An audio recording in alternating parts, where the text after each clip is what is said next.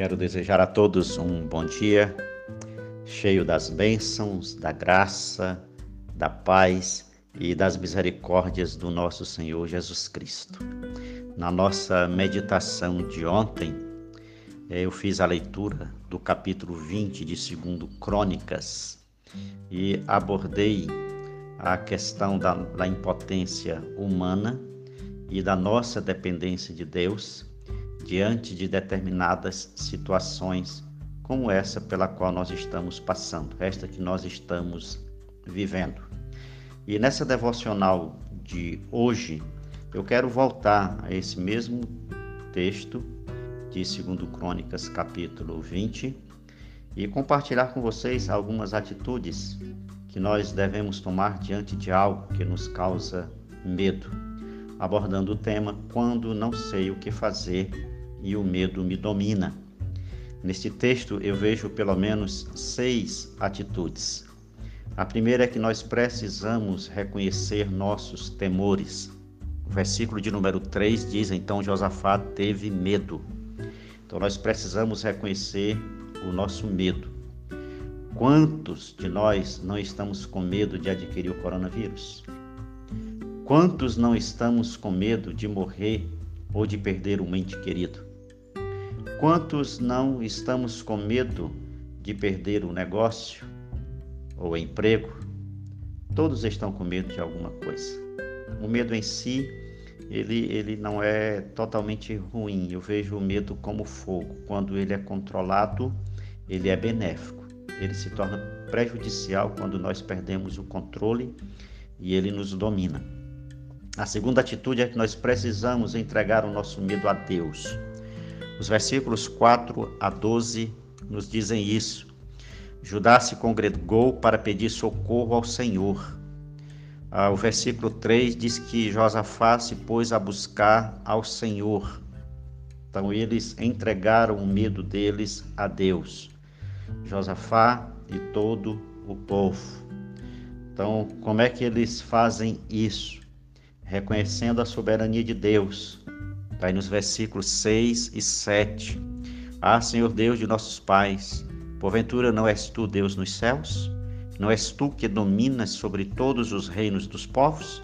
Na tua mão está a força e o poder, e não há quem te possa resistir. Eles estão dizendo que eles confiam na soberania de Deus, mas eles também confiam nas promessas de Deus.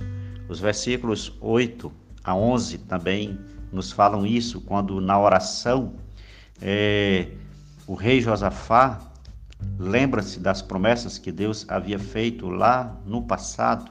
Por exemplo, o versículo de número 9, ele diz assim: Se algum mal nos sobrevier, espada por castigo, peste ou fome, nós nos apresentaremos diante desta casa e diante de ti pois o teu nome está nesta casa, e clamaremos a ti na nossa angústia, e tu nos ouvirás e livrarás.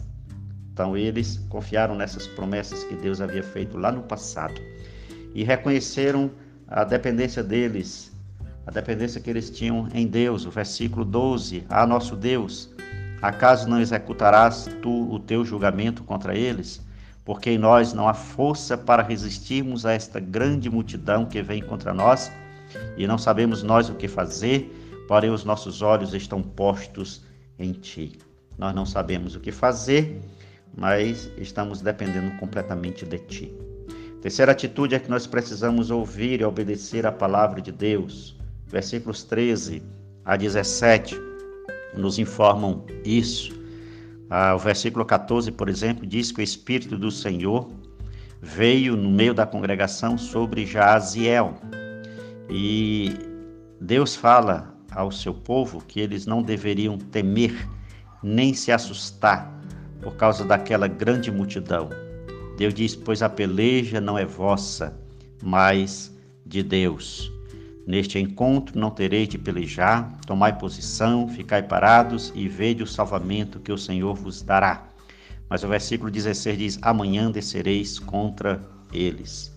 Então eles precisavam ouvir e obedecer a palavra de Deus. E nesses dias nós precisamos ser mais sensíveis ao que Deus está nos querendo falar, está nos querendo falar através da situação pela qual nós estamos passando. Precisamos ouvir e obedecer aquilo que Deus está nos dizendo. A quarta atitude é que nós precisamos adorar e louvar a Deus. Devemos fazer isso como expressão da nossa fé e confiança no que ele fala.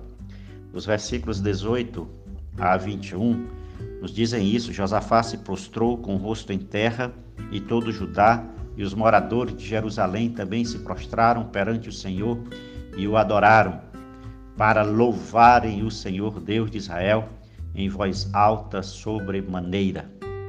Então, eles é, adoraram e louvaram a Deus. Nós precisamos fazer a mesma coisa, como expressão da nossa fé.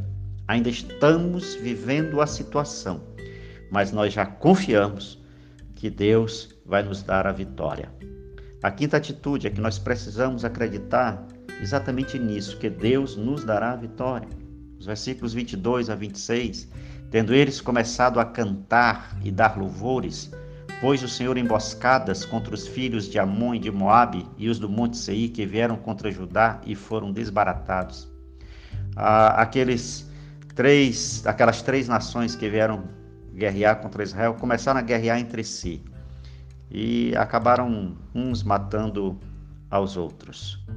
Então a gente precisa acreditar que Deus também vai nos dar a vitória, Ele vai resolver o nosso problema. De alguma forma, Ele vai resolver o nosso problema. E a sexta atitude que nós precisamos tomar é que precisamos agradecer a Deus pela vitória alcançada. Então, quando Deus nos der a vitória, até mesmo antes dela, a gente já precisa numa oração de fé, de que Deus vai nos dar vitória, agradecer a Ele. Versículos 27 e 28 diz que eles voltaram, todos os homens de Judá e de Jerusalém, e Josafá à frente deles, e tornaram para Jerusalém com alegria, porque o Senhor os alegrara com a vitória sobre seus inimigos. Vieram para Jerusalém com alaúdes, harpas e trombetas para a casa do Senhor. Então, é, precisamos agradecer a Deus, desde já. Dizer, Senhor, sabemos que Tu és sábio, és todo-poderoso, sabes o que está fazendo e o Senhor vai nos dar vitória. E aí, quando essa vitória vier, devemos continuar louvando e agradecendo a Deus. E os versículos 29 e 30 diz que veio da parte de Deus o terror sobre todos os reinos daquelas terras quando ouviram que o Senhor havia pelejado contra os inimigos de Israel. Assim o reino de Josafá teve paz porque Deus lhe dera repouso por todos os lados. Que Deus também te dê paz e te dê repouso. Creia nele, confie nele e descanse nele. Ele está agindo, ele está trabalhando e ele vai resolver o nosso problema, um problema que nós não estamos sabendo como resolver, mas de alguma forma, de alguma maneira, ele vai resolver. Então tenha a paz do Senhor Jesus Cristo em seu coração, hoje e durante toda a sua vida.